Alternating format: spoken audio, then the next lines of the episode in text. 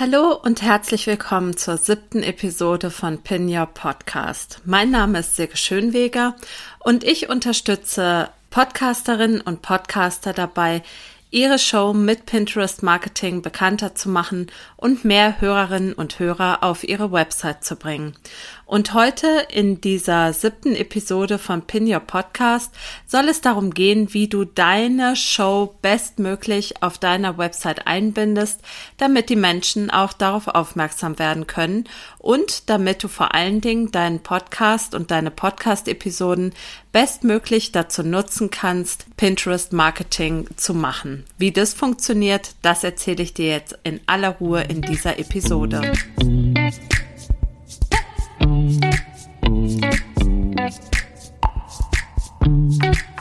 Hi und herzlich willkommen zu Pin Your Podcast. Mein Name ist Silke Schönweger und ich freue mich, dass du da bist.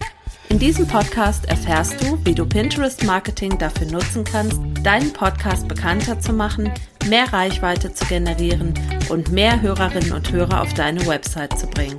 Außerdem bekommst du von mir alle Infos rund um Pinterest Marketing sowie alle Neuigkeiten von Pinterest, die du brauchst, um das Beste aus diesem Marketing-Tool herauszuholen. Und jetzt viel Spaß mit dieser Episode.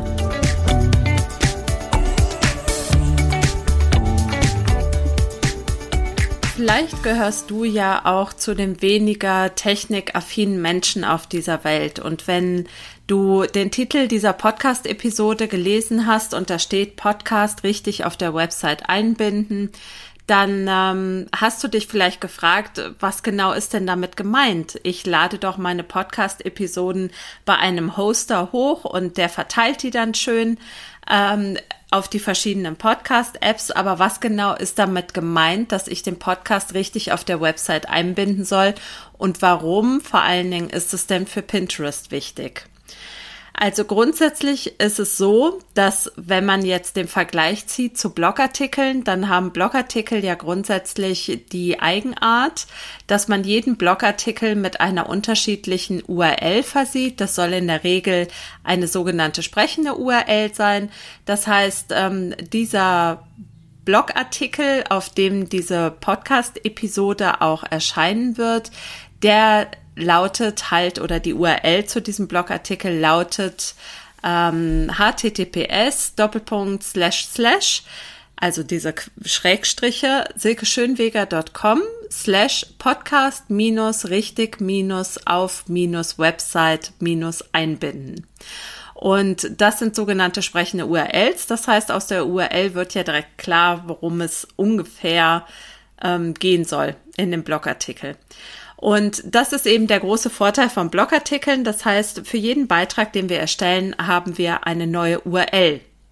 Bei den Podcast-Episoden ist es nicht automatisch so, denn grundsätzlich kannst du ja deine Podcast-Episoden einfach nur über einen Hoster verbreiten und brauchst sie theoretisch gar nicht auf deiner Website einbinden. Warum du das aber trotzdem machen solltest, gerade und vor allen Dingen auch vor dem Hintergrund ähm, von Google und von Pinterest, das erzähle ich dir eben in dieser Folge. Damit du aber verstehst, wovon ich hier gerade spreche, gerade eben auch, wenn du mit den ganzen Begrifflichkeiten nicht ganz so bewandert bist, möchte ich dir noch mal ganz kurz erklären, was der Unterschied zwischen Hosting und Einbinden des Podcasts ist. Also mit Podcast Hosting ist grundsätzlich der Service gemeint, der darauf spezialisiert ist, die Audiodateien deiner Podcast-Folgen zu speichern und den Hörern wieder zur Verfügung zu stellen. Während beim Einbinden, also wenn ich von Einbinden spreche, dann meine ich, wie und wo und warum du den Podcast auf deine Website stellen solltest. Und darüber spreche ich dann ein bisschen später. Jetzt möchte ich noch mal ein bisschen auf dieses Hosting eingehen und dir die verschiedenen Möglichkeiten des Hostings vorstellen. Grundsätzlich gibt es drei verschiedene Arten des Hostings. Das ist einmal das Selbsthosting, das Fremdhosting und eine Mischung aus beiden. Das Selbsthosting kann man sich vielleicht denken, bedeutet, dass die Podcast-Folgen ohne Zwischenschritt über andere Services zum Beispiel auf dem eigenen Webspace, also auf dem Speicherplatz deiner Website hochgeladen werden. Das ist das sogenannte Selbsthosting. Fremdhosting heißt, dass die Audiodateien für die Podcast-Episoden bei einem fremden Service, also bei einem darauf ausgelegten Service, ähm, hochgeladen werden, über den dann wiederum die Folgen verbreitet werden. Also bekannte Anbieter sind da zum Beispiel Libsyn.com, Podigy, Podcaster.de, Stationista, Enker FM. Also da gibt es ganz unterschiedliche Hosting-Firmen, Hosting-Services, bei denen du deinen Podcast ähm, hochladen kannst. Das wirst du wahrscheinlich auch wissen und mit an Grenzen, an Sicherheit grenzender Wahrscheinlichkeit auch nutzen. Ähm, warum es aber trotzdem sinnvoll ist, eine Mischung aus Eigen- und also aus Selbst- und Fremdhosting zu nutzen, das erkläre ich dir halt ähm, jetzt in der folgenden Viertelstunde nochmal ausführlich.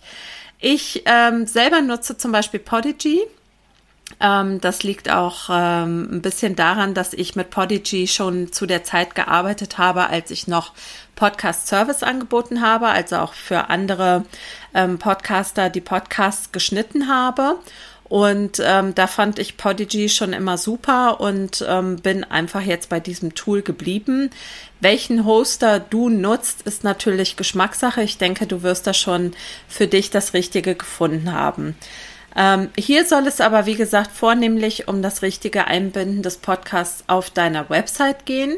Und ähm, da hast du eben auch unterschiedliche Möglichkeiten. Also, Du kannst einfach sagen, dass du ähm, von das von deinem Podcast-Hoster, also in meinem Fall wäre das Podigy, die stellen in der Regel einen Code beziehungsweise ein Skript zur Verfügung und diesen, dieses Skript, das kann man mit oder ohne ein Plugin, also in WordPress wären das Plugins oder bei Jimdo zum Beispiel kann man es einfach über den HTML-Code einfügen, kannst du eben auf deiner Website einbinden.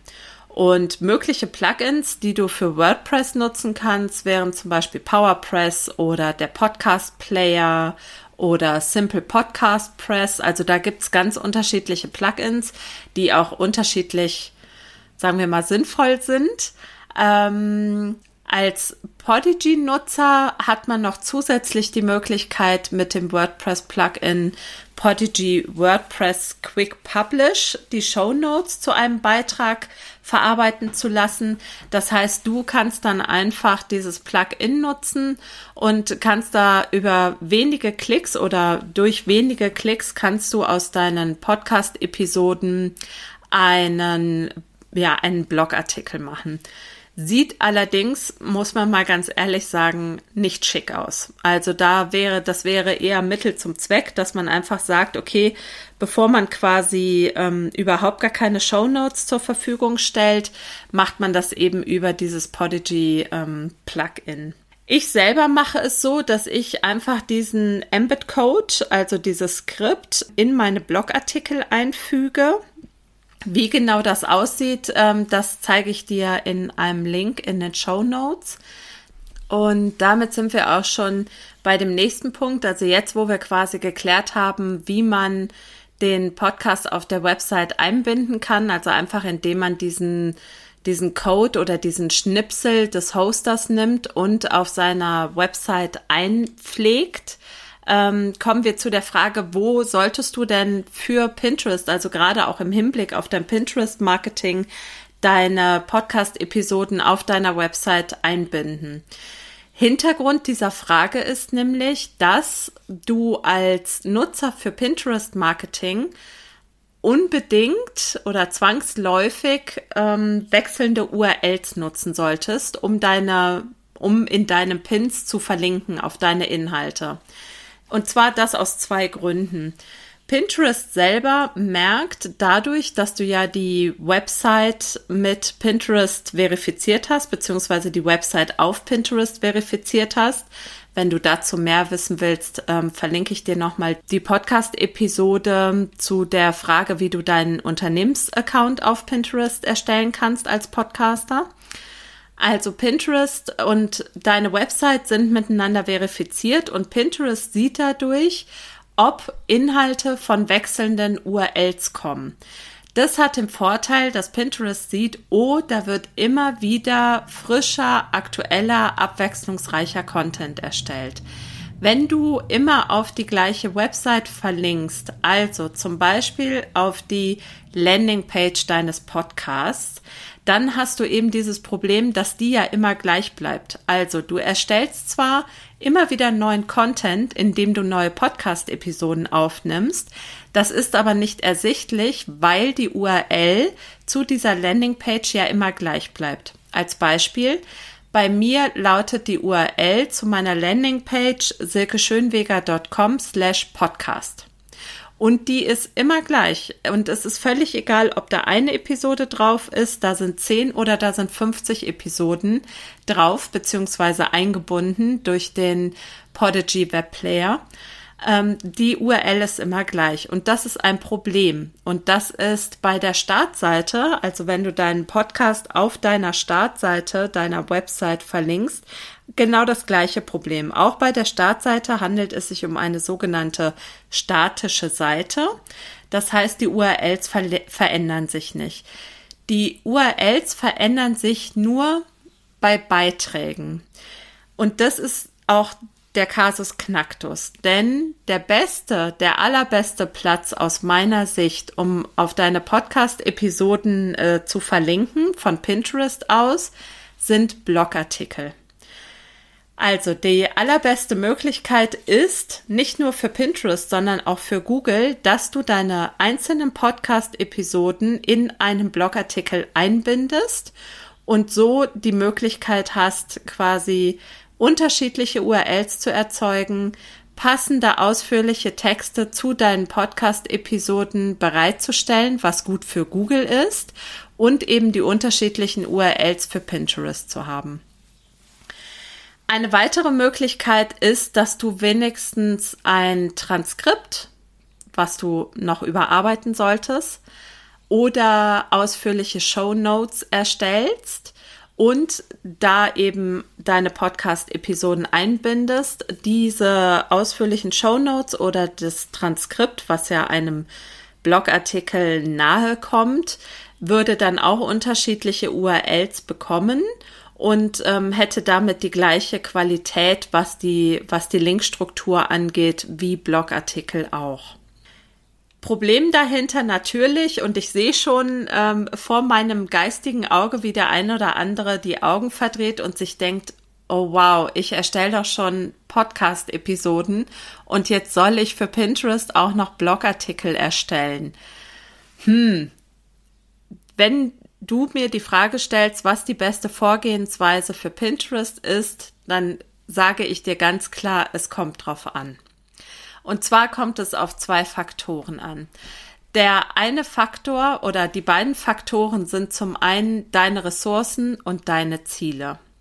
Was deine Ressourcen angeht, für Google, und das habe ich gerade auch schon angedeutet, dürfte es mit Abstand das beste Signal sein, wenn du zu deinem Podcast auch einen ausführlichen Blogartikel zur Verfügung stellst, der im besten Falle auch noch äh, Suchmaschinen optimiert ist und eben diese Podcast-Episode in den Blogartikel einbaust. Wenn dir aber dafür die Ressourcen fehlen, und das kann ich wirklich, wirklich gut nachvollziehen, denn das ist ja irgendwie doppelt gemoppelt, ja, zu jeder Podcast-Folge auch noch einen Blogartikel zu schreiben, dann belass es lieber bei einer kurzen Zusammenfassung oder ausführlicheren Show Notes. Was du auf keinen Fall machen solltest, und darüber spreche ich auch in der nächsten Podcast-Episode ausführlich, ist, dass du einfach nur irgendwo die Podcast-Episode ohne einen weiteren Text einbindest, auch wenn es unterschiedliche URLs sind. Denn das ist kein gutes Signal an Google und du verschenkst ganz, ganz, ganz viel Potenzial.